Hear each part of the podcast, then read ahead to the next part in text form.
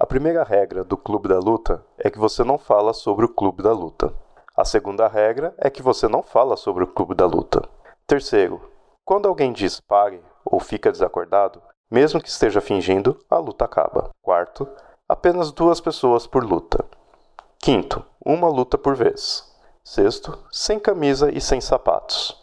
Sétimo, as lutas duram quanto tiverem que durar.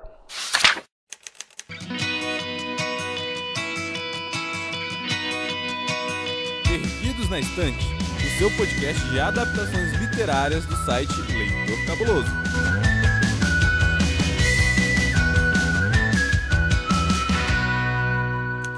Olá, ouvintes! Eu sou Domênica Mendes. Oi, gente, eu sou Diego Quara. Prazerzão estar aqui. Muito obrigado pelo convite, Domênica. Eu que agradeço. Aqui é o Vincent Zezering do Coquetel Kuleshov.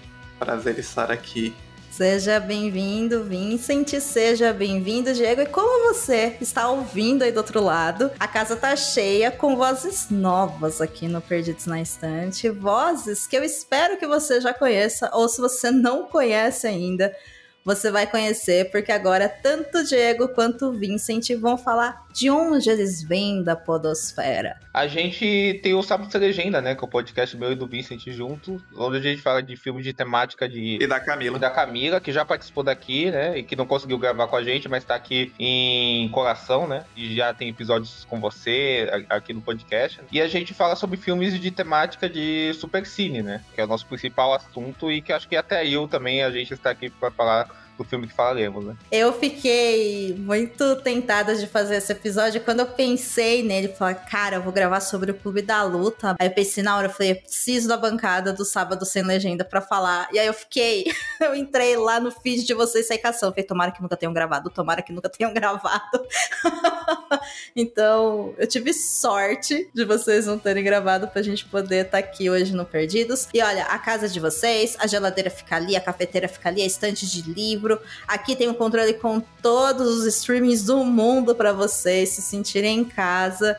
E eu espero que vocês já voltem, porque eu tenho certeza que esse episódio vai ser uma delícia. E bem, para começar, a gente sempre começa com aquele momento bem gostosinho, aquele momento do beijo.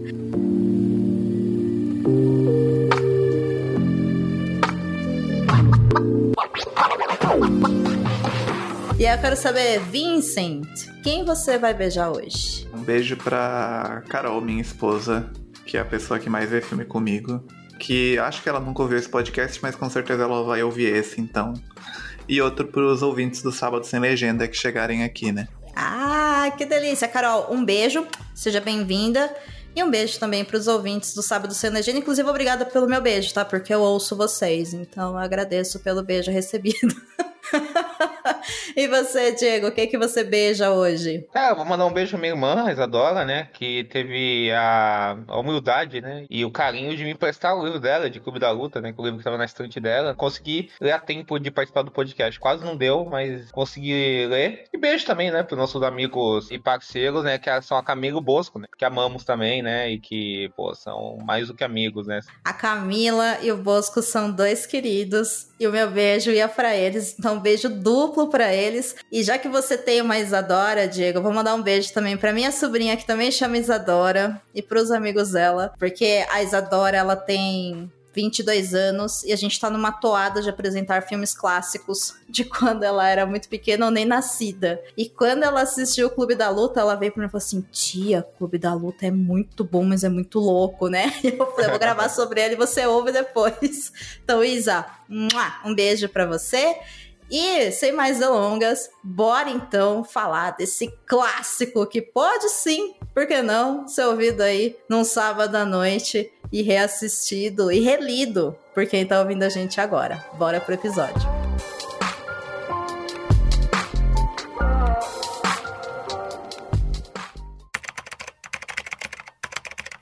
Filme Clube da Luta foi dirigido por David Fincher e lançado em 1999. O filme foi um grande sucesso, sendo o primeiro contato de muita gente com o livro original, escrito por Chuck Palahniuk em 1996. No Brasil, sob tradução de Cassius Medawar, a editora Leia lançou uma das inúmeras versões do livro no ano de 2012. É uma obra intensa e que é referência para muitos fãs.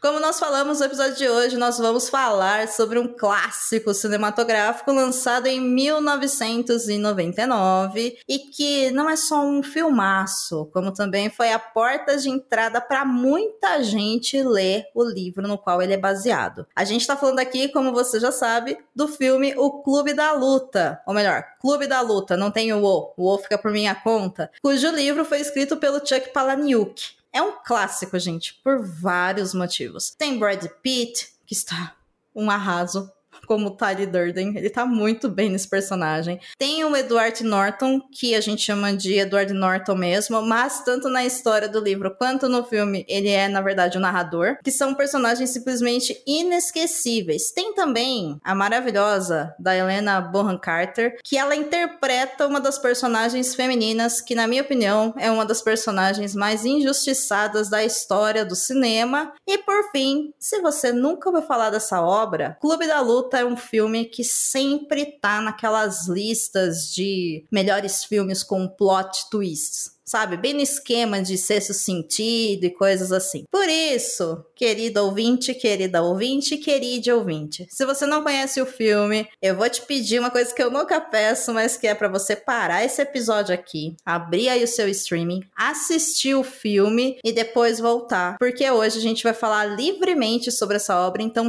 todos os spoilers estão liberados. E sim, os spoilers nesse filme estragam a sua experiência porque é uma obra de plot twist. Um grande tchan, acho que o filme teve, né? Engraçado, tal como o filme que saiu na mesma época dele, né? O seu sentido é essa coisa, né? De você ter uma reviravolta que muda totalmente os rumos de interpretação daquele filme e de outro filme vai. Pois é, e tal como o Sexto Sentido, é um filme que quando você reassiste, você pensa, por que, que eu não percebi? Da primeira cena já dava para perceber, tava lá e eu não sabia, né? Vai perguntando as pistas para quando se descobriu que é descoberto, a pessoa fala: Ah, então ó, já tava ali tudo. Então, já que a gente já tá falando sobre como é assistir o Clube da Luta, como é que foi para vocês assistir o filme pela primeira vez? Que tem muito a ver com geração também. Eu sou de 91, então quando esse filme saiu, eu lembro dele saindo, dele fazer um barulho, eu lembro que tinha histórias ao redor dele, assim, de até, se não me engano, violência, atentado. Mas eu só fui ver depois, assim, porque o meu pai gostava muito desse filme. O meu pai sempre foi fã do Brad Pitt. O meu pai viu esse filme na época de lançamento. Depois eu acabei vendo, assim, na época ali do DVD. Vi ele ali na minha adolescência, final dos anos 2000. E fiquei muito vidrado, assim, era aquela época realmente o adolescente que é muito pego, assim, não só pela reviravolta, mas por tudo que esse filme fala, né? por todo o discurso político, assim, que eu acho que dá pra gente repensar aí mais pra frente até no podcast se, se isso envelheceu bem ou mal, mas assim, é, é, é um discurso, assim, sedutor, né? É um filme que te seduz, assim, de várias maneiras, então foi um filme muito marcante para mim, foi um filme que me fez começar a gostar muito desse diretor que é o Fincher, que hoje é um dos meus diretores preferidos, eu acho que ele tá em plena melhora aí. Embora hoje, sei lá, se eu colocaria ele como um dos meus preferidos do Fincher, ou não desgoste, assim, realmente de nenhum dos filmes dele, né? É, ele se destaca, sem sombras de dúvidas. Você, Diego, como é que você conheceu o Clube da Luta? É, então, como o Visit falou, geracional mesmo, né? Eu sou de 97. Meu Deus, gente, o pai de vocês sabe que vocês estão aqui? Vocês trouxeram autorização? a família sabe. Ufa. Mas o que que acontece? Que é interessante se pensar. Quando eu fui ver Clube da Luta, já tinha uma fama, tipo, Clube da Luta, sabe? Toda essa aula que o Vicente falou e, e, e essa coisa, tipo, de eu já saber que era considerado por muita gente um grande filme, etc e tal, né? Então, quando eu fui ver o filme, eu já fui com toda essa história prévia do próprio filme, desse peso que o próprio filme tem. Eu admito que quando eu vi o filme não me pegou muito, assim, sabe? Eu gostei do filme, mas eu fiquei pensando, pô, mas tem demais nisso, assim. Achei legal, pá, bacana, divertido mas não, não, não vi nada muito além disso. Eu vi Seven um pouco depois, o Seven foi um filme que eu gostei mais, o Fincher e tal, me pegou mais. O Fincher, no geral, é um diretor que eu gosto, mas assim, eu gosto muito dele, e tem filmes dele que eu acho ótimos, assim, alguns excelentes mesmo, mas depois do Vincent não é um diretor que, sei lá, faça minha cabeça, assim, muito, porque eu acho que os filmes dele, alguns, né, eles são muito de um cálculo que é tão descarado que fica meio excessivo, e isso me tira um pouco do filme, sabe? Aí, tipo, o pessoal vai escrever, pô, todo filme é calculado no sentido, todo filme é construído para se gerar um, uma obra, um filme, né? Então tudo é pensado, né? E ele tem isso, sabe? Mas eu acho que tem filmes que conseguem fazer isso com uma espontaneidade maior. Assim. Não nesse sentido do filme ser frio, essas coisas que eu acho que isso não é um problema, isso é da, do diretor e tal, assim, né? E quando eu não consigo ver uma coisa de espontaneidade no filme, uma coisa que, que acho que é essa espontaneidade de todos os filmes humanos, por mais racionais que eles sejam, mais calculados que eles sejam, isso me tira um pouco do filme. Eu acho que alguns filmes do filme já tem isso. Eu senti que aquilo é muito uma peça meio tecnocrata, é um filme que, sei lá, flui mais, né? Os filmes dele que eu mais gosto, inclusive, engraçado, né? Muitos deles são baseados em livros, tipo Millennium, que é um filme dele que eu amo, assim, né? Que é baseado no, no romance lá sueco, talvez, acho que sim, né? Que é, esse filme é impecável, né? É um grande filme dele, que eu acho que tem essa coisa de tudo ser muito calculadinho, mas é um filme que flui, sabe?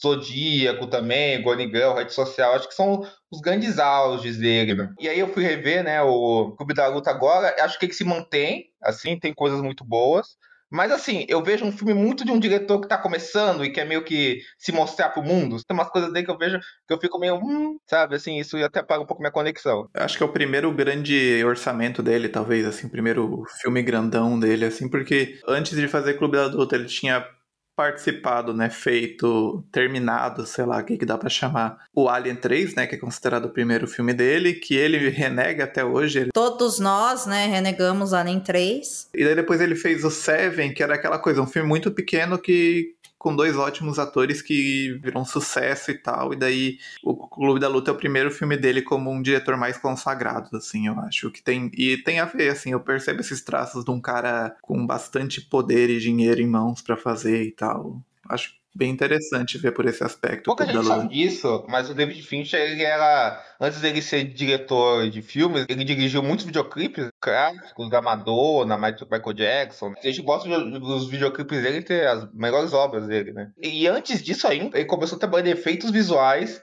na Industrial Light Magic, lá do George Lucas, né? O George Lucas, inclusive, era vizinho dele antes dele ser contratado, assim. Então ele era assistente de câmera, sabe? Ele era assistente de fotografia, trabalhava nos efeitos visuais, trabalhou no Retorno de Jedi, no Indiana Jones e, e o Templo da Perdição. Você para pensar, são filmes de tons totalmente diferentes com o tipo de projeto que ele foi se interessar depois, mas, contudo, todavia, eu acho que mostra essa coisa que ele tem do do preciosismo técnico, sabe? De fazer filmes que são muito preciosistas tecnicamente, assim. Acho que tem um, isso que passa a obra dele, né? Além dessas questões temáticas que o Vicente falou também. É bem interessante isso tudo que vocês estão falando, principalmente pensando aqui no Perdidos, enquanto um podcast onde a gente fala de obras que foram adaptadas. E realmente, assim, dava para fazer uma temporada só sobre as obras do David Fincher, porque ele fez desde House of Cards, que pouca gente sabe também que tem um livro. Ele também fez o Mighty Hunter, que foi uma coisa que eu não perdoei até hoje dele ter parado, porque eu achava uma série maravilhosa, cujo livro é sofrido. A gente tem também um episódio aqui falando dessa adaptação. Ele, ele é o produtor executivo do Love, Death and Robots, que tem alguns episódios que são também né, adaptações de contos.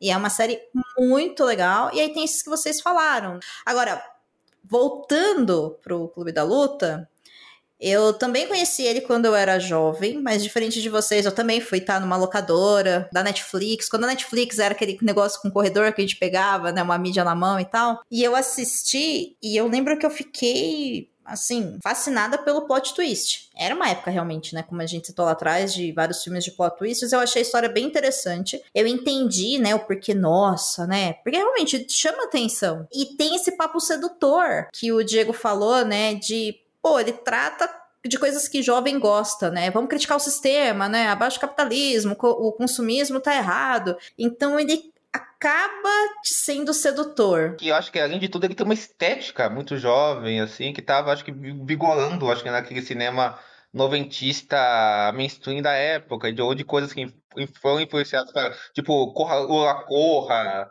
Tarantino, assim, essa montagem muito ágil, essa, essa, essas montagens que se conversam, assim. E para mim, os primeiros passos, assim, embora tenha no Seven, no Alien também, mas os primeiros passos do que para mim é um traço que é um dos traços mais interessantes do Fincher para mim, eu que sou um, muito fã dele, de usar o CGI para reconstruir a realidade. Ele faz absurdo assim, tipo, ele não precisava usar um negócio de CGI, mas ele vai lá e faz assim o mais próximo da realidade possível para fazer, sei lá, um cano de uma arma que não precisava ser, sabe? Esse tipo de coisa assim. Eu acho muito interessante. É bem interessante mesmo para quem gosta de cinema analisar esse livro, mas eu acho que tem tanta coisa também de mensagem e tudo mais. E aí eu fico pensando também, porque reassistindo ele agora, em 2023, porque eu acho que o Clube da Luta é um filme que você tem que assistir de tempos em tempos na sua vida, porque ele serve também como um parâmetro para você perceber o quanto que você entender coisas e desconstruir ideias e aprender sobre pautas importantes na sua vida faz você perceber elementos que estavam lá e muda a percepção daquilo que você estava consumindo. E quando eu reassisti agora para a gente poder gravar, eu reassisti e eu, eu olhei e falei, gente, assim, o filme, enquanto uma obra cinematográfica, para mim ele é fechado, ele é beleza, funciona, continua super interessante. Tanto que eu citei o caso da minha sobrinha, de 22 anos, que assistiu e achou incrível. Show. Só que no mundo, gente, onde existe ANCAP, eu olhei e falei, gente, isso aqui é um manual de como colocar homens sabe? Em um processo sedutor de militarização, amor à, à dor física e à violência e à destruição, que vai para uma ideia muito errada, sabe? Que quando eu assisti não tinha. É, uma coisa meio masculinista, né? Red Pill, né? Que a gente tem hoje em dia, né? É a clássica síndrome do tropa de elite. Né? Às vezes está criticando um negócio, mas que a gente não tem controle sobre quem vai ver, né? Sobre como quem assistir vai consumir aquilo. E isso sempre foi uma discussão muito curiosa de Clube da Luta. Eu lembro que há algum tempo, assim, tem se discutindo isso, assim, tipo, ah, o que, que o filme quer? Filme... E eu lembro, assim, de colegas meus da faculdade na época, né? Eu fiz duas faculdades. A primeira, uma eu terminei, outra não. A primeira que eu não terminei era de, da área de TI, assim, então o pessoal já nada contra a área de TI aí, mas menos politizado do que o pessoal de jornal. Era aquela galera, eu e meus amigos amigos assistindo e saindo do filme pensando, cara, vamos fazer um clube da luta, assim, tipo. e, ignorando completamente a última hora de filme, né? Que é, que é o filme basicamente dizendo, não, não faça isso, isso é um culto, né? Mas assim, é aquela coisa, é muito sedutor. Até no, num dos nossos programas lá no sábado, a gente recebeu a Bia Zasso, que estuda faroeste, e ela fala que o faroeste, uma coisa que ficou comigo sempre foi isso, assim, o faroeste é um gênero sobre homens não sabendo lidar com as suas emoções. E, e acho que Clube da Luta é sobre esse mesmo tema, assim, tipo, homens não sabem lidar com as próprias emoções. É um mal social nosso aí que a gente tem que mudar aos pouquinhos, a gente tá tentando mudar aos pouquinhos, mas é, é, é uma, uma coisa da sociedade ocidental, principalmente, né? E eu acho que é um filme que lida muito com isso, e, e, o livro tenho certeza que lida muito com isso também. Eu acho que o filme tem essa superfície, eu acho que, como essa superfície é muito demonstrativa, muita gente vai ver o filme e vai se pegar nisso, tipo assim, ó, que massa, esses homens exercendo a violência, se batendo e tal, e expondo a sua masculinidade e tudo isso. É, muita gente vai ficar nessa superfície. E, obviamente, o filme pode problematizar isso ou não, mas ele tem um olhar meio de fascínio para esse evento, que é o Clube da Luta. Então pode-se pensar que ele está meio que, de alguma forma, meio glamorizando isso, assim, até por todo o tom meio caricatural que ele tem. Por outro lado, esse mesmo tom caricatural que ele tem, né? Ele meio que mostra que aquilo tudo é muito patético. O filme é uma sátira, né? Uma comédia, o filme. De humor muito sombrio. Tem aquela cena, né? Que o próprio Tyler Durden se espanca na frente do cara, né? Que o cara vai tentar expulsar ele, e o cara se espanca. Ele tá jorrando sangue, aquele sangue falso. E ele meio que vira uma própria poça de sangue. Ele usa muito esse exagero para exatamente uh, indicar que aquilo tudo é uma grande piada, né? além do discurso dele, que vai mostrando que os caras são os terroristas e pessoas totalmente piradas tal. Então acho que o filme ele tem vários indicativos que aquilo tudo é uma crítica, né? Só que, lógico, mesmo assim, muita gente vai se pegar nessa superfície que é muito sedutora dele. No meu jeito, sei lá, no Globo de Wall Street, ao mesmo tempo que é uma crítica, tem vários vídeos de coach usando o, o Globo de Wall Street, né? Então, esse território de você criticar algo, reforçar algo, sempre é muito complexo. Um exemplo mais antigo, né, o Laranja Mecânica, né? É, embora eu ache que o Laranja Mecânica ele deixa mais claro o quão disfuncional são aqueles caras. Porque eu acho que o Clube da Luta, e a, talvez seja uma crítica pendente de fazer do filme, ele tem uma aura meio cool, assim, que o Laranja Mecânica talvez tenha bem no começo, mas ele vai detalhando as cenas de violência numa coisa que destrói totalmente essa coisa da, desse lado cool do personagem, desde a cena do estupro até o tudo que o personagem do Michael McDowell vai passar e tudo isso de como aquela aquela organização deles é construída ao, ao, ao meio do abuso tal, e daquelas pessoas. O Clube da Luta, ele me lembra muito o tipo de crítica que o filme A Onda faz. Só que a Onda, de fato, ali, ele tá próprio filme ele explica de uma maneira didática o que que vira o, o, que seria o clube da luta, né? Como é que ele se tornou o que ele se tornou. Porque, de fato, no clube da luta, e é uma coisa que me chamou muita atenção também reassistindo, ele vem com essa ideia, sim, do glamour, da masculinização absurda, né? Do homem que é forte, o homem que bate, mas acima de tudo, o homem que apanha. E eles sentem conexão com o viver a partir da dor. Eu sei que é uma coisa idiota, mas é isso, né? Quanto mais próximo da morte eles ficam, eles se viciam nisso, mais vivos eles se sentem. E aí começa a ficar uma coisa muito doida quando você começa a, analisar, por exemplo, desde o começo do filme e entender que o narrador ele vai primeiro para aqueles encontros de pessoas que têm aqueles grupos de autoajuda, que são de pessoas que realmente se depararam com situações de morte. E é ali que ele consegue se conectar com essa dor. Porque o que ele fala o tempo todo é: pô, a tua vida é todo de igual. Você vive para trabalhar, para ter dinheiro, para comprar coisas que você não quer ter. Você não se conecta mais com o viver. E aí ele se sente um grande zumbi nesse meio do mundo capitalista que em certa medida todos nós nos sentimos e aí que eu acho que ele se torna uma coisa muito interessante para jovem e tem esse papo sedutor. Que sim, ele tem uma baita de uma crítica ao consumismo, mas é na dor que ele volta a ter um pouco de paz. E ele vai dobrando, né? Porque primeiro ele encontra na experiência da dor do outro um acalento. Então ele vê as pessoas sofrendo e ele volta a sentir um pouco de vida. Ele vai para a parte física, porque aí ele consegue perceber que ele mesmo consegue fazer isso com as pessoas e literalmente ele faz com ele, né? Porque ele se bate.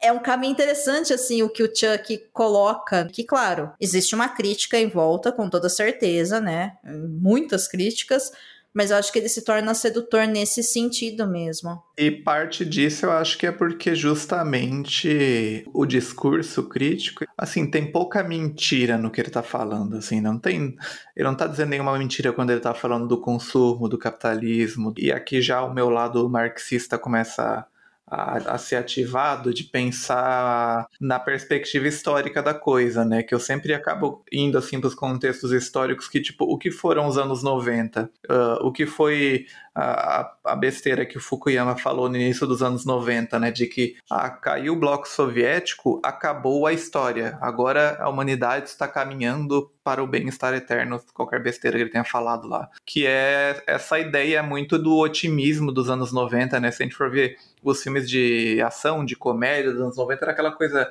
o otimismo de um novo mundo, né? Caiu a ameaça comunista, agora é só olhar para frente e daí o consumo subiu muito, daí surgiram os videoclipes, aí o Fincher surgiu, surgiu tudo isso assim, essa coisa da sedução capitalista e o final dos anos 90, que é quando o filme chega, é muita gente percebendo tipo, pô, não, não é isso, né? É essa existência vazia de destruir o planeta aos poucos pra gente ficar consumindo besteira e comprando coisas que a gente não precisa, é isso que a gente quer? Como um pêndulo, vai esse otimismo e volta esse pessimismo com teoria de muita coisa que estava se falando na época, né? Coisa do budismo que Hollywood adotou muito naquela época. Inclusive tem um easter egg que eu gosto nesse filme que eles estão passando na rua e daí no fundo tá passando num cinema o filme Sete Anos no Tibete, que é um filme do Brad Pitt, mais do início dos anos 90, assim, que é engraçado, assim, que isso esteja acontecendo, porque foi um filme, assim, que, tipo, na época era, tipo, nossa, filme de Oscar, lindo, não sei o que, história do homem que foi pro Tibete e mudou a vida dele, e já em 99 estava sendo visto como uma coisa meio ridícula, assim. Eu estudei, assim, muito superficialmente, assim, li, li algumas coisas sobre o budismo, assim, é, é uma coisa que eu gosto, e, assim, curiosamente eu vejo a ideia do mayhem, o caos e o, tudo isso que o Tyler prega como uma radicalização do budismo de alguma forma, né? Dessas ideias de você não precisa dos objetos, você tá aqui, você tem que viver esse presente, você tem que viver essa dor e não sei o que. São todas mensagens, assim, movidas por, por aquilo que a gente falou antes, né? Dessa masculinidade toda errada aí, essa ânsia por violência e essas coisas assim. É uma distorção, né? É, curioso, né? né? é uma distorção disso tudo. É uma distorção de mensagens às vezes bem intencionadas. Né? O lance do Clube da Luta e essa parte, né, dessa distorção que a gente tá falando, aí é um problema que é um problema desde que o ser humano né, se mantém na Terra e que foi muito agravado sim pelo capitalismo, que é o quê? É a individualização de problemas sociais. É aí que está o problema. O consumismo, que, que é o que ele quer destruir, e aí sim passa por essa parte de crítica marxista, né? Relações de trabalho, quando a gente pensa nas cenas que ele vai trabalhar lá como garçom. E aí, eu, no filme não fala tanto, mas tem trechos no livro onde o narrador fala, por exemplo, que quanto mais rico era o lugar, quanto mais gente da elite tinha no lugar, mais invisíveis eram as pessoas que estavam servindo eles. E o quanto que isso era um absurdo. E daí que ele começa a ter essas atitudes de é, mijar na comida, cuspir na comida e tudo mais, como uma forma de também distorcida de trabalhadores univos, sabe? É, eu acho que o filme ele fala muito dessa raiva ao sistema, esse capitalismo que te destrói, mas para você se voltar a esse sistema e colocar e, e, colocar ao invés desse sistema um status quo dessa masculinidade branca, heteronormativa, tudo, tudo isso, sabe? Isso pode ser muito associado a esses grupos de direita que a gente tem hoje em dia, que são contra uma ideia de sistema, ou uma, uma ideia de elite, uma, uma ideia de burguesia, mas não vêm, quer dizer, muitos não vêm, ou muitos canalhamente vêm, que são usados só para se voltar a um status quo onde essas mesmas pessoas vão ter espaço. Então você ataca uma ideia de sistema, mas você reivindica a uma opressão, né? Essa coisa da, da eleição aí da, da, Argentina, né, dessa semana. Eu vejo como, assim, muito sendo fruto de uma raiva legítima de parte do eleitorado, assim. Raiva colocada no lugar errado por quem soube explorar essa raiva, né? Isso que o Diego falou. A raiva é legítima, ela existe, assim. O sistema, ele é cruel, ele esmaga as pessoas. Mas aquilo que a Domênica falou, né? Não dá para individualizar problemas sociais. Né? Tem que olhar para fora. É isso, você não destrói uma opressão colocando uma outra opressão no lugar. E é isso que o Clube da Luta parece. E é interessante porque a loucura é que eles fazem isso de uma maneira coletiva, porque eles criam uma micro-sociedade, que aliás não é nem loucura, né? É como os grupos de extremistas se organizam, né? Ou mesmo grupos militares. Então, tá lá. É possível criticar? É possível criticar. É sedutor? É sedutor. A solução é boa? A solução é péssima. Entendeu? Porque o que eles estão propondo não é destruir o sistema. O que eles estão propondo é usar da força bruta deles para oprimir quem tiver por baixo, que eles consideram que tem que baixar. É esse que é o, o pulo do gato todo do, da crítica do Clube da Luta. E ele foge disso, né? No final, ele tá fugindo do, da própria coisa que ele criou. Uma parte que eu adoro é quando morre um deles, leva um tiro da polícia, e ele fala. Ele tinha um nome, daí ele fala, não, mas ninguém tem nome no projeto Mayhem. E daí ele fala, não, o nome dele era Robert Paulson. E daí, do nada, eles mudam a regra. Que daí eu acho que tem muito essa coisa de comédia que o Diego falou, né? De, tipo, ah, então mudou agora a regra que já demonstra, né, que não tem regra, que é uma coisa assim a esmo que que é muito suscetível aos caprichos de quem tá ali. E no geral, você sempre achou que os filmes do Fincher, eles têm algo muito engraçado nele, né? Porque ele é o ele é um cara muito niilista, né? Muito pessimista, né? E ele coloca uma coisa de um. Eu, eu vi o Felipe Furtado falando esses dias, né? Um, um dodói, né? Assim, no filme dele, né? Então acho que ao lidar com personagens tão dodóis, né? O prato cheio pra ele. Eu acho que quando ele vai falando desses comportamentos meio bizarros do personagem, assim, é quando eu mais gosto do filme. Nesse sentido, também que falou da Mara, gosto demais dela, sempre que eu acho que é a personagem certinha. Porque aí fecha, né? Essa, todo essa, esse trio de situações estranhas, né? Gosto muito do momento que ela conhece o Tyler Durden, que aí vira uma sketch cômica mesmo, né? Uma coisa, assim, que eu acho central no filme, assim, foi o momento em que, para mim, eu falei, é isso, assim, é, é aí que ele abandonou a possibilidade de humanidade dele, que ele tá voltando para casa e daí explodiu o apartamento dele. Pegou fogo, sei lá o que aconteceu. E daí ele encontra o número de telefone dela, quase liga para ela, ele decide ligar pro Tyler, né, entre aspas. E para mim isso é muito simbólico, assim, né, de tipo, esses caras solitários, esses caras meio em céu, que não sabem se relacionar com ninguém, porque, sei lá, eles até falam isso no filme, né, cresceu uma família quebrada, não tem não tem perspectiva de uma vida uh, do que foi prometido para eles e não sei o que.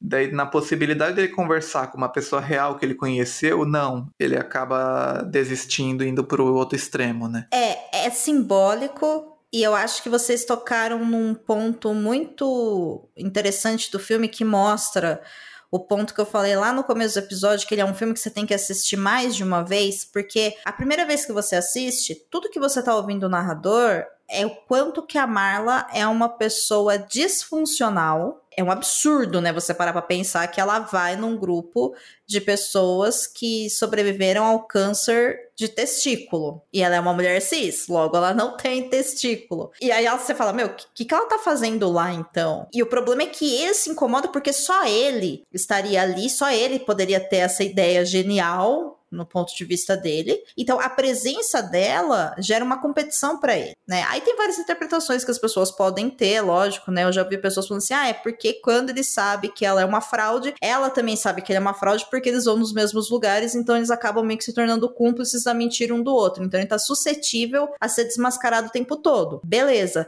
Só que todo o filme, a primeira vez que você vê, você tem uma visão de que a Marla, ela é uma mulher pegajosa, ela é uma mulher que não deveria estar tá lá, porque ela não respeita o espaço do narrador. E até você descobrir que o narrador e o Tyler são a mesma pessoa, você começa a achar que a Marla de fato tá incomodando demais o cara. Ela não poderia só ficar com o Tyler e não incomodar o pobre do menino que só precisava ir lá e se conectar com a vida porque o trabalho dele era horrível, o chefe dele era mal. É essa ilusão que o filme dá. E quando você reassiste, entendendo nesse mundo o discurso em céu, o ódio ao feminino, o quanto que a violência é um fator importante para eles, o quanto que essas ideias distorcidas de como a gente resolve esses problemas sociais em grupos menores, mas para manter a força e o status quo deles mesmos, meu, é outra percepção da Marla que você tem. E aí você passa a ver que ela era uma baita de uma vítima na mão dele.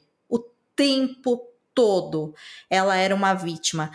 Tem uma cena em específico que isso fica muito marcado para mim, que é a cena antes dele né, perceber que ele é o Tyler e ligar para ela e falar qual é o meu nome, e ela falar, você tá louco, o seu nome é Tyler, que é quando, de, logo depois aí que o Bob morre, ele sai para fora, e ele, né, enfim, tá bravo lá que o Tyler sumiu, e ele tá com uma bebida na mão, aí ele dá um, chega pra lá no rapaz que tava limpando o chão, e ela chega, e ele tá frustrado porque o Tyler não tá lá, e ela só chega perto dele, e ele fala, o Tyler não tá aqui, vai embora. E ela olha pra cara dele com uma cara de, o que que você tá falando, né? E ela vai embora a primeira vez que você vê, você pensa, pô, ela tá brava com ele porque o cara não tá lá. A culpa não é dele que o cara não tá lá, né? Por que, que ela tá brava? Quando você sabe que ela tava olhando pro Tyler e o Tyler tava falando pra ela, o Tyler não tá aqui, Aí você fala, gente, realmente, assim, o que que passou na cabeça dessa mulher, né? O olhar que ela te dá é um outro olhar. E aí eu acho que, por isso que eu falo que ela é uma personagem que ela é muito injustiçada, sabe? Porque a primeira vez que você assiste, você é levado ou levada a criticar a Marla, totalmente. E aí você vê que não, ela é uma vítima na mão dele. Sim, ela é uma pessoa disfuncional, ela flerta com a morte, ela tem todos esses BOs aí, psicológicos e tudo mais. Inclusive, no livro tem uma diferença grande que é com relação ao câncer dela, porque de fato ela tem câncer no livro. No filme, não, mas você fica, gente, ela parece dar trabalho para ele, sabe? Ah, eu vou morrer, eu vou me matar. E não, né? Não é isso. Ela tava pedindo ajuda. E ele foi ajudar. Então, é, eu acho esse personagem fantástico dentro dessa obra. E eu acho que vale a pena você assistir só para perceber as nuances da Marla, sabe? E o quanto que é poderoso quando ela chega para ele no final e fala: Eu cansei de você, eu cansei dessa palhaçada, eu vou embora. Sabe? Para mim não dá mais. Eu acho isso muito importante. Aí é claro que eu vou ter que xingar o final do filme, né? Porque no final do filme é exatamente o contrário que acontece. Porque, de novo, essa visão do narrador de que ele tá consertando tudo e ele venceu o lado ruim dele porque ele ama ela e ele vai proteger ela. Marla, foge desse cara, assim, foge, sabe? Foge desse cara, vai embora, não volta mais, né? Mas não é isso que o filme entrega. Vocês sentiram essa diferença também reassistindo o filme mais de uma vez, dessa percepção de como a Marla muda quando você sabe que o, o narrador é o Tyler? Ah, com certeza. Assim, pensando só no filme, assim, não tanto na personagem dela, mas pensando no filme, eu acho que ela se encaixa muito num tipo de personagem clássica feminina do Fincher, assim, que são.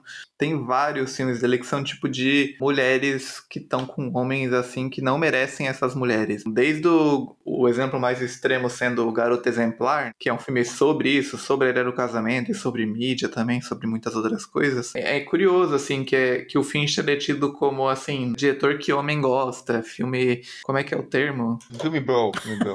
filme bro e tal.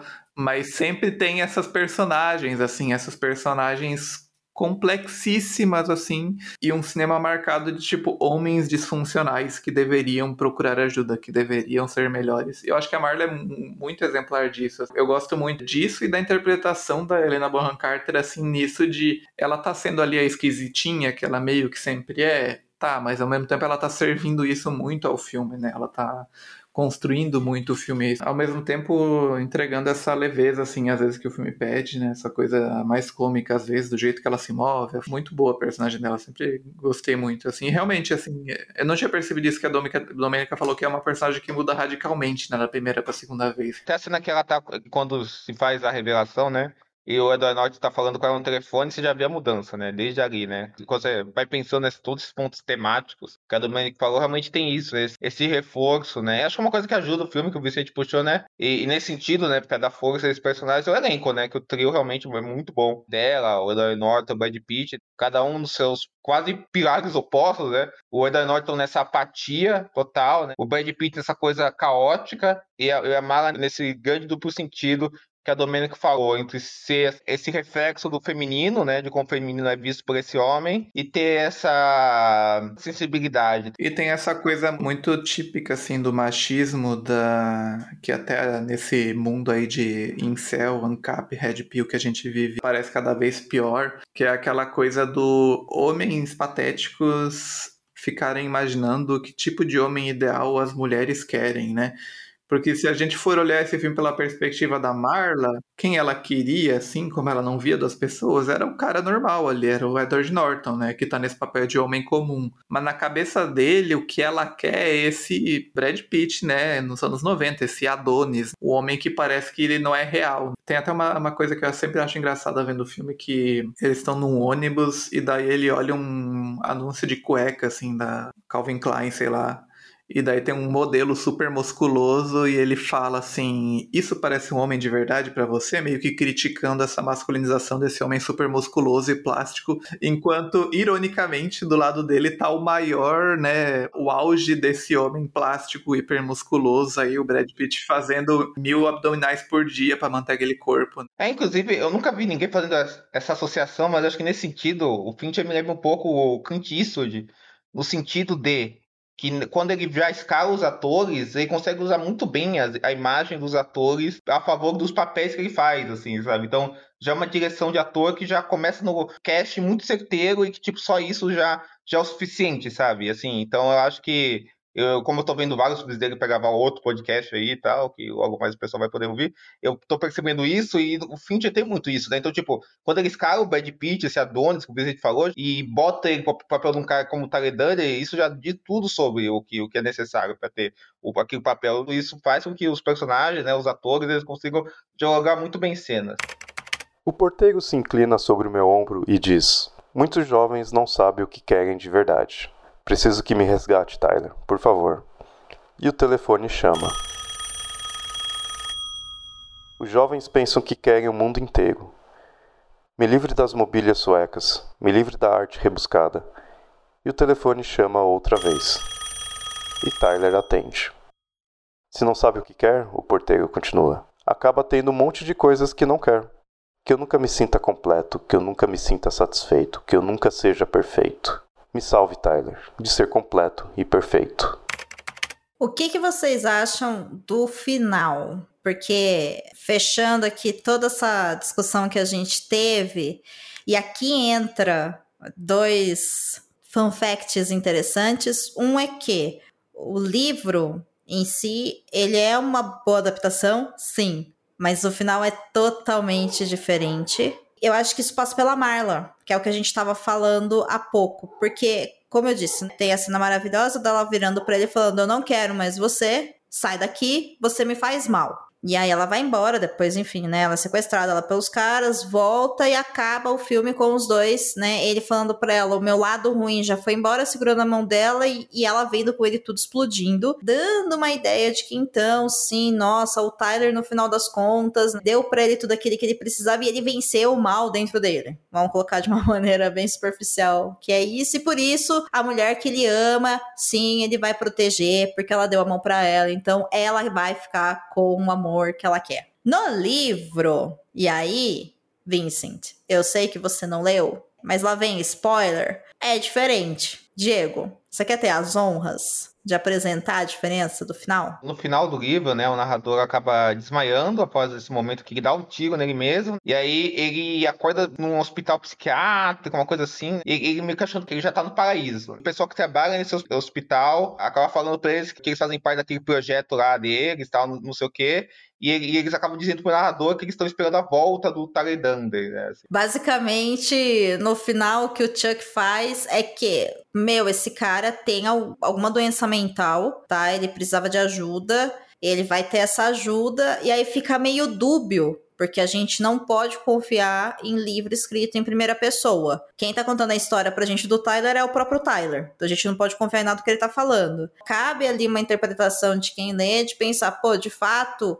o Clube da Luta cresceu tanto que até mesmo dentro do hospital psiquiátrico as pessoas que estão trabalhando lá também são do Clube da Luta. Então, assim, o terrorismo que ele criou venceu ou não, ou é tudo coisa da cabeça dele, não dá para saber. Mas aí vem um fun fact com relação ao filme, que é o Chuck, quando assistiu o Clube da Luta, ele não gostou do final, do jeito que foi colocado. E ele veio a público e falou: Olha, não gosto do final porque distorceu totalmente a mensagem. E quando esse filme foi passado na China, eles alteraram o final. Eles tiraram a cena final da explosão, que é quando a Marla chega e tudo mais. E aí apareceu um, um letreiro no filme falando: Através da pista fornecida por Tyler, a polícia rapidamente descobriu todo o plano e prendeu todos os criminosos.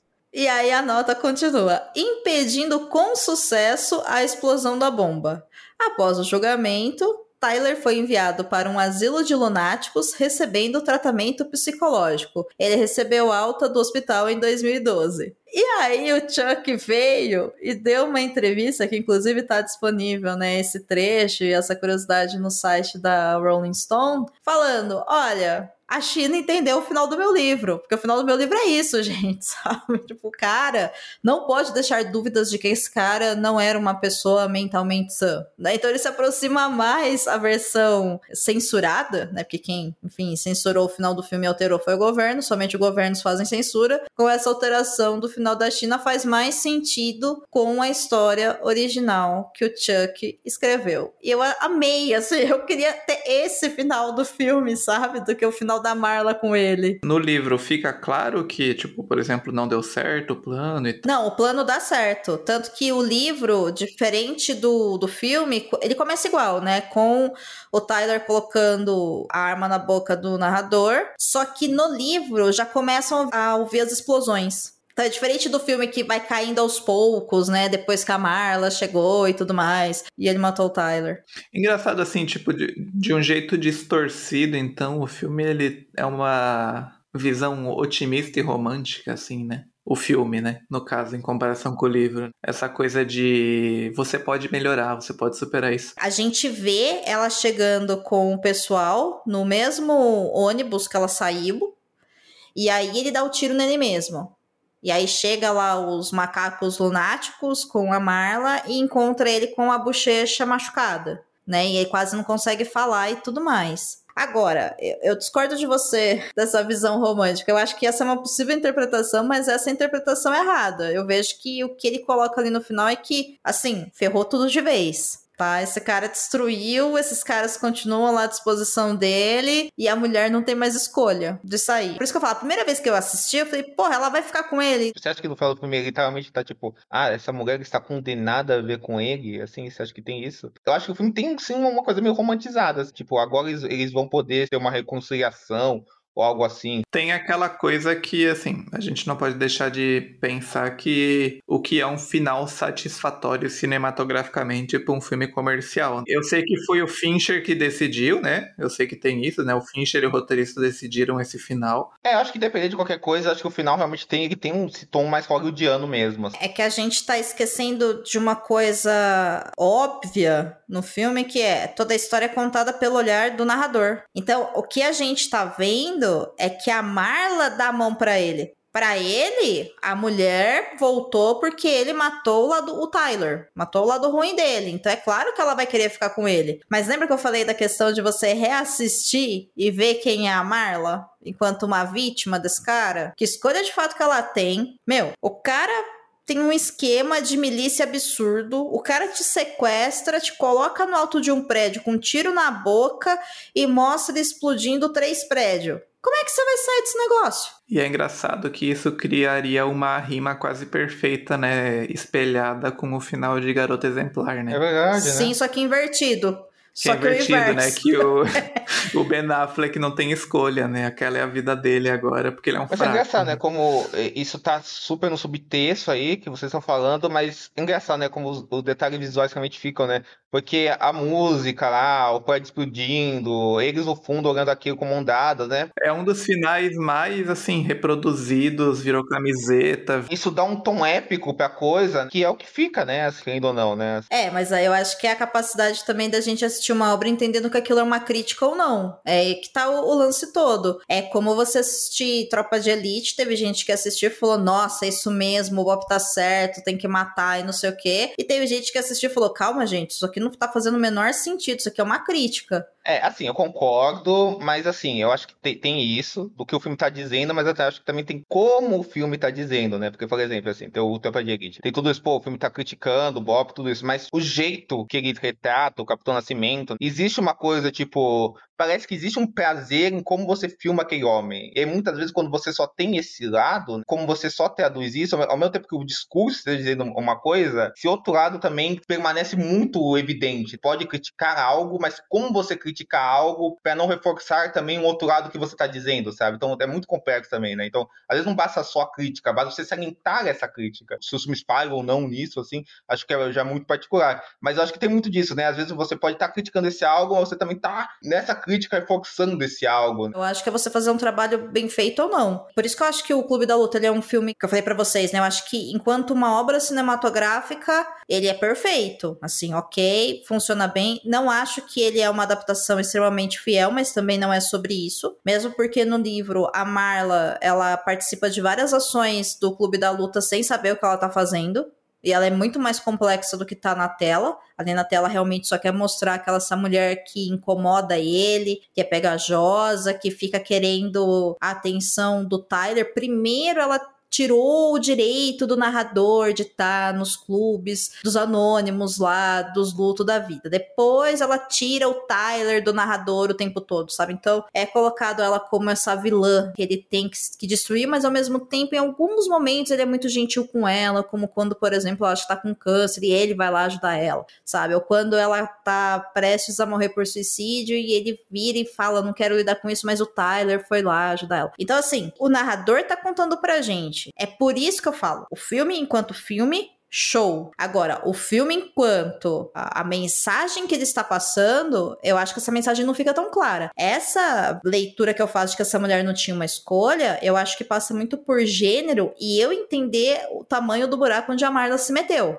Mas isso é um assunto que me toca. Né? Então eu olho e falo, ok, entendendo essa personagem, eu consigo ver esse problema. Mas de fato, o filme, ele não mostra isso. Tá? O filme coloca os dois como se eles fossem viver felizes para sempre. Então eu acho que o filme em si, é, a mensagem do filme envelheceu muito mal. Assim como eu acho que a gente está aqui discutindo, desconstruindo e vendo toda essa crítica desse poder da força, o quanto que isso é ruim para as pessoas e tudo mais, mas tem um monte de gente que ainda vai assistir isso daí e vai achar que isso é incrível, que isso funcionou, que isso dá certo, porque no final o cara consegue, o cara fica bem, o cara vence o próprio mal dentro dele. Pô, o tanto de cara que ele machucou e quanta gente ele matou. Então tem isso. E sem falar que assim, no livro, ele mata pessoas também. No filme, não. Eu acho que o filme, enquanto mensagem, ele envelheceu mal. É, então, mas é engraçado. Concordo com o que você falou, mas acho que isso também é um problema do filme mesmo, assim, porque eu acho que uma coisa que até eu, eu gosto do filme, acho legal, tal, divertido, mas acho que às vezes tudo essa mensagem, tudo isso acaba se diluindo dentro, dentro do filme porque às vezes eu acho que ele, é, que ele te distrai com umas coisas que são muito tiques, assim, sabe? Assim, que claramente é para você se mostrar visualmente. Todo, todo esse visual que ele cria, essa coisa muito.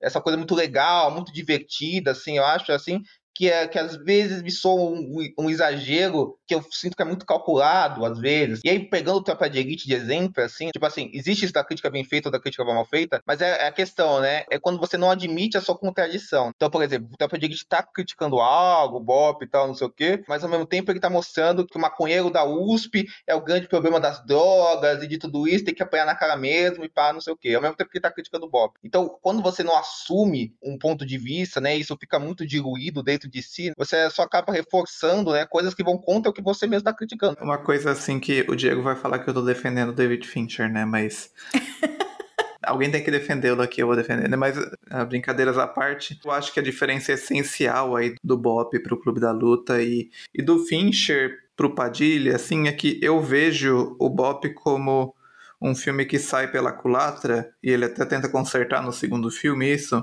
eu vejo assim, ah, o Padilha tentou fazer algo tentou uma mensagem, deu outra, né, sem querer. Agora, eu não vejo o Fincher defendendo nenhum dos lados aqui também, e eu acho que daí já tem a ver com a visão de mundo do Fincher, que ele é um misantropo, um nihilista puro, assim, de que no sentido de que ele vê tanto aquelas pessoas comuns como pessoas ridículas, como ele vê o protagonista como uma pessoa ridícula também, e tudo ao redor dele como uma pessoa ridícula. Eu acho que o filme tem isso, assim. E eu não sei se a Domênica viu o novo filme do Fincher, O Assassino.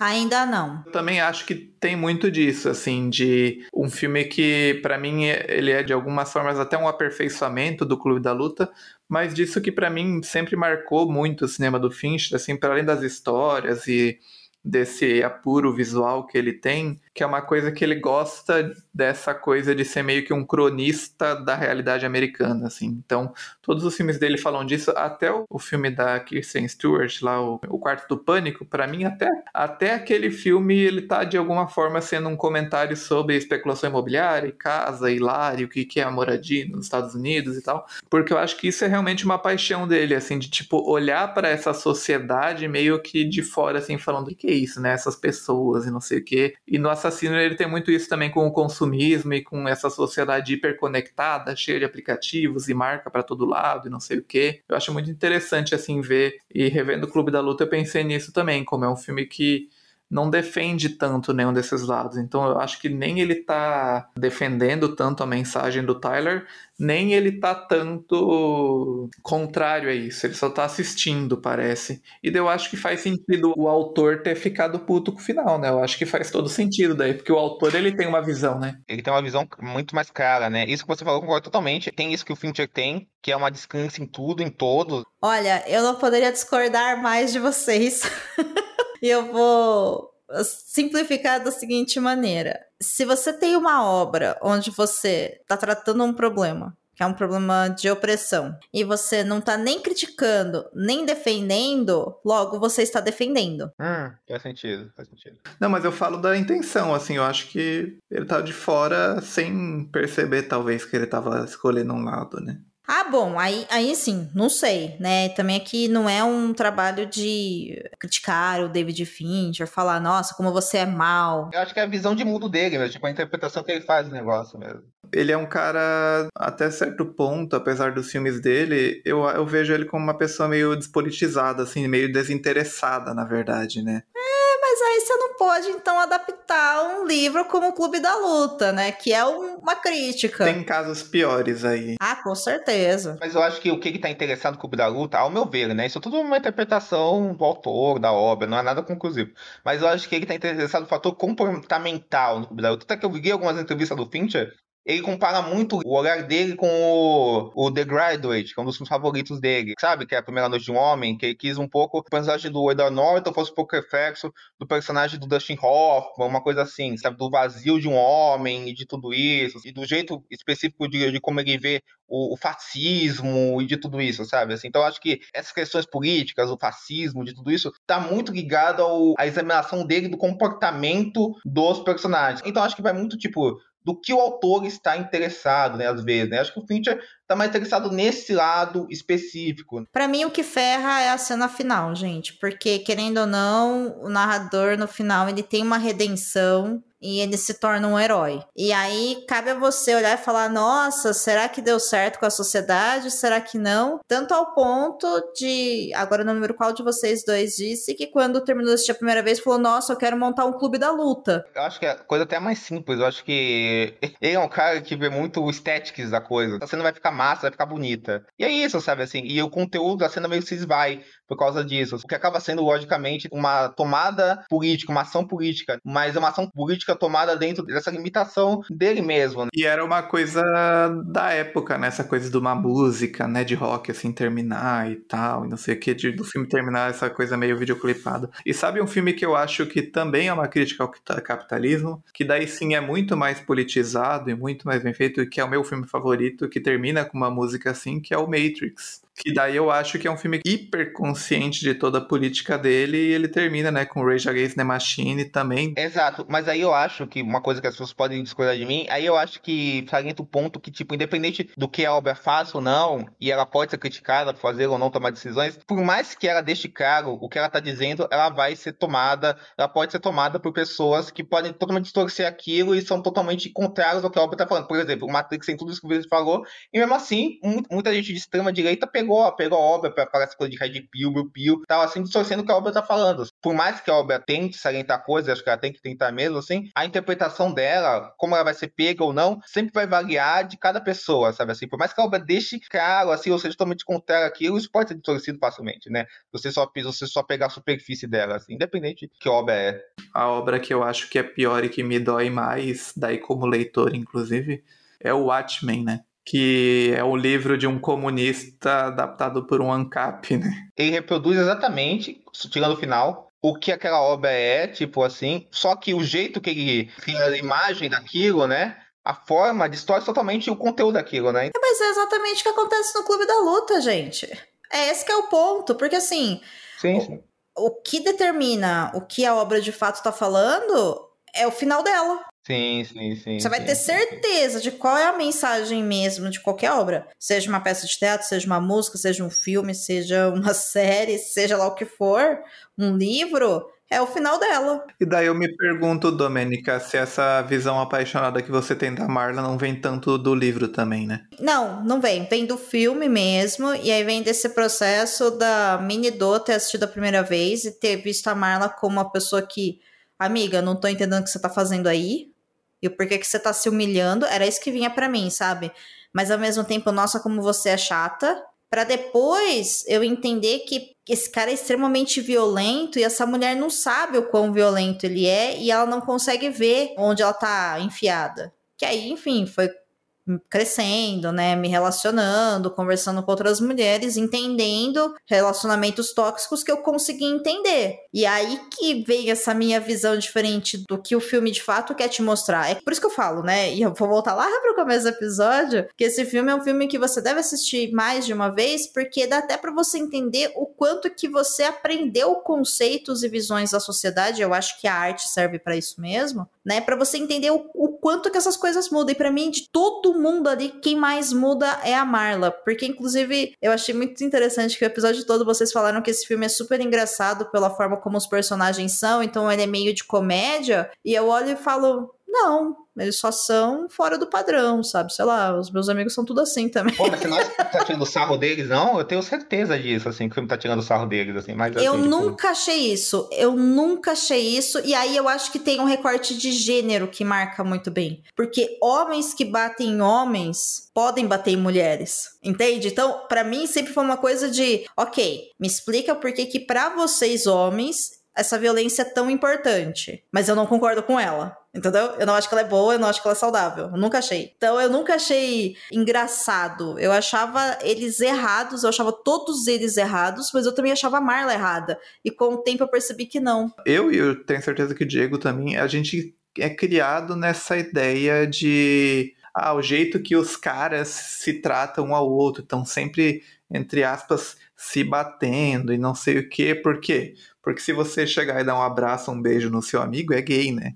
É, é, é um código que a gente não é criado para entender e para abraçar e tal, e é uma coisa que até tem muito a ver, e eu acho que é legal do como assim, de maneiras tortas, o filme acaba se tornando até meio que um registro disso, naquelas de que toda obra é de algum jeito um documento do seu tempo. Eu acho que ele é um documento social, assim de como funciona a masculinidade, como homens se relacionam e tal. Por que, que a gente vê graça? Porque a gente aprendeu a ver graça naquilo, né? De que, tipo, ah, homens se batendo é uma coisa, tipo, ah, é normal, homens fazem isso e tal. Não deveria, Com né? certeza. É, tem muito disso também, né? Apesar de eu realmente achar que, tipo, o filme é construído como meio que uma comédia. Eu acho que ele é construído assim, mas acho que também tem a ver de, tipo, do Fincher também, às vezes nem perceber. É, a nossa sociedade, a nossa construção, tudo isso, todos esses recortes, né? Faça com que o que é construído de tal forma, né?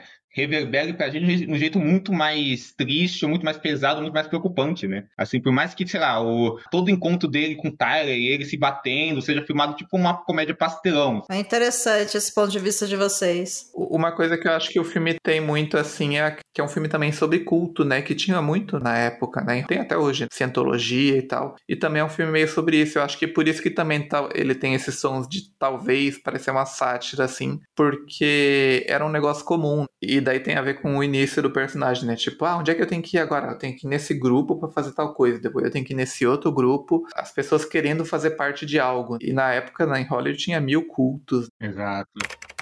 Lembre-se disso, Tyler diz.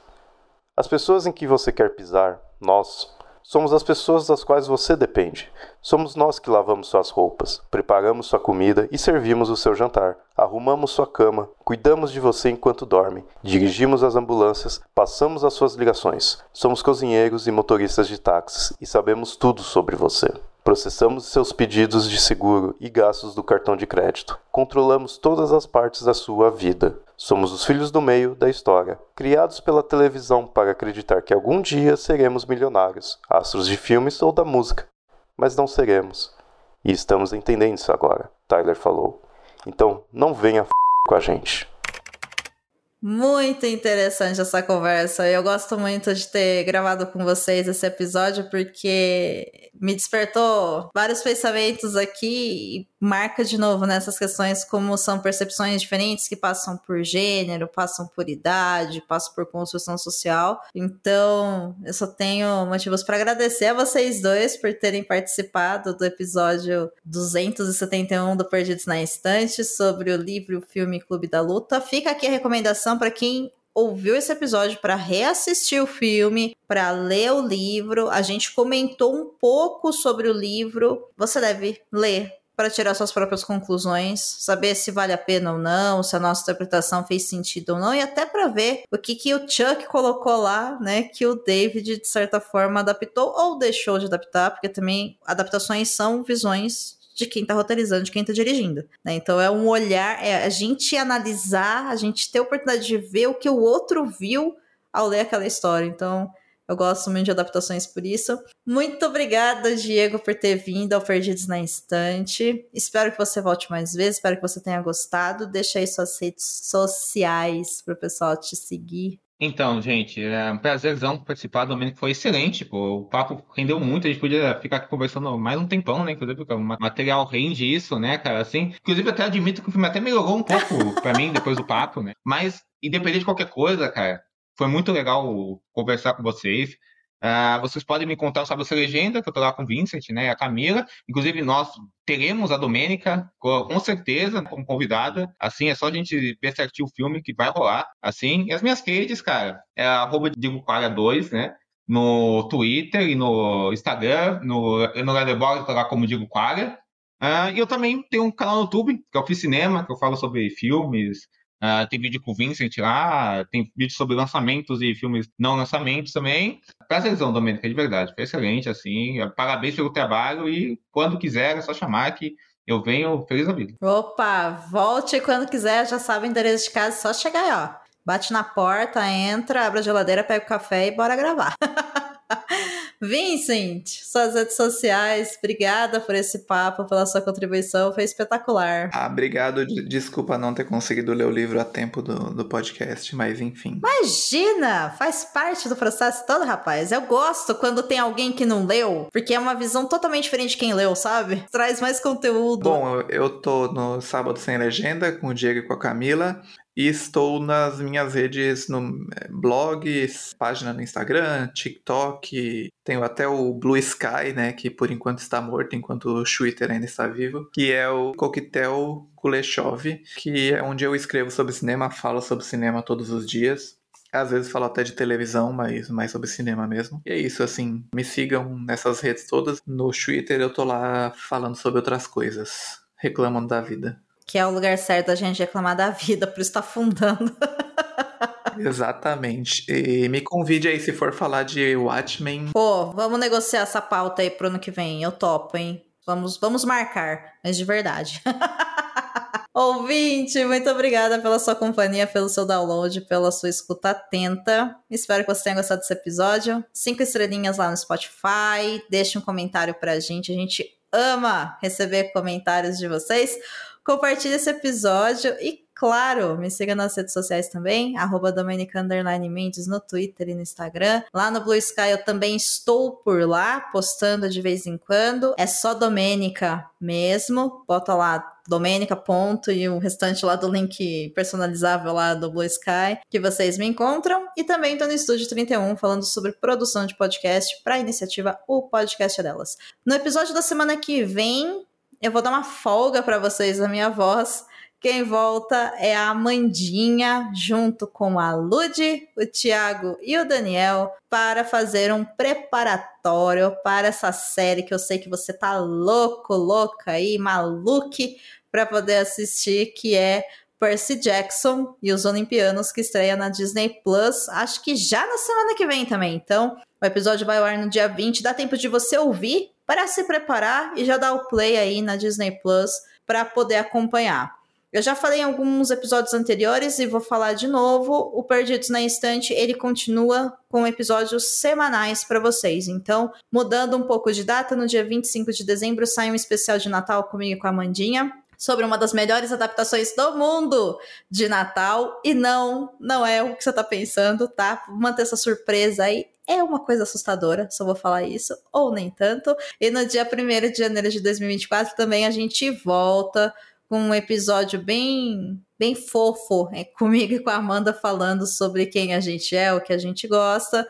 Depois, 10 de janeiro, com os melhores de 2023 e 17 de janeiro, já com análise dos quatro primeiros episódios de Percy Jackson. Então, aguarde aí os próximos episódios boas festas para todos nós. Esse final de ano tá corrido. E eu já tô falando Natal. Eu sei que eu tô falando Feliz Natal desde outubro, gente, mas é isso mesmo. Eu gosto de Natal. Eu sou um viciado, eu amo Natal, até tô curioso para saber qual que vai ser esse episódio aí, então. Vou te contar em off.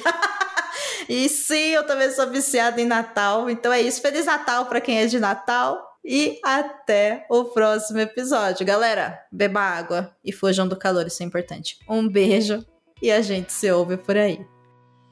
Você acaba de ouvir o podcast Perdidos na Estante. A apresentação foi de Domênica Mendes, Diego Quaglia e Vincent Cesarin. A pauta e produção são de Domênica Mendes. O assistente e edição são de Leonardo Tremesquim. Da escuridão, o cowboy responde: Ei, o quê? Digo que escrevi aquele livro. A corda entre nós vai ficando mais e mais esticada. Então a corda para o cowboy. Do escuro, ele diz: Escreveu o quê? O Clube da Luta, digo a ele. Então o cowboy dá um passo de volta, sua bota martelando um degrau mais próximo de mim. Ele puxa o chapéu para trás para ver melhor e vira os olhos para mim, piscando rápido, com a respiração forte, e diz: Tinha um livro? Tinha, antes do filme. Chuck Palahniuk, Clube da Luta.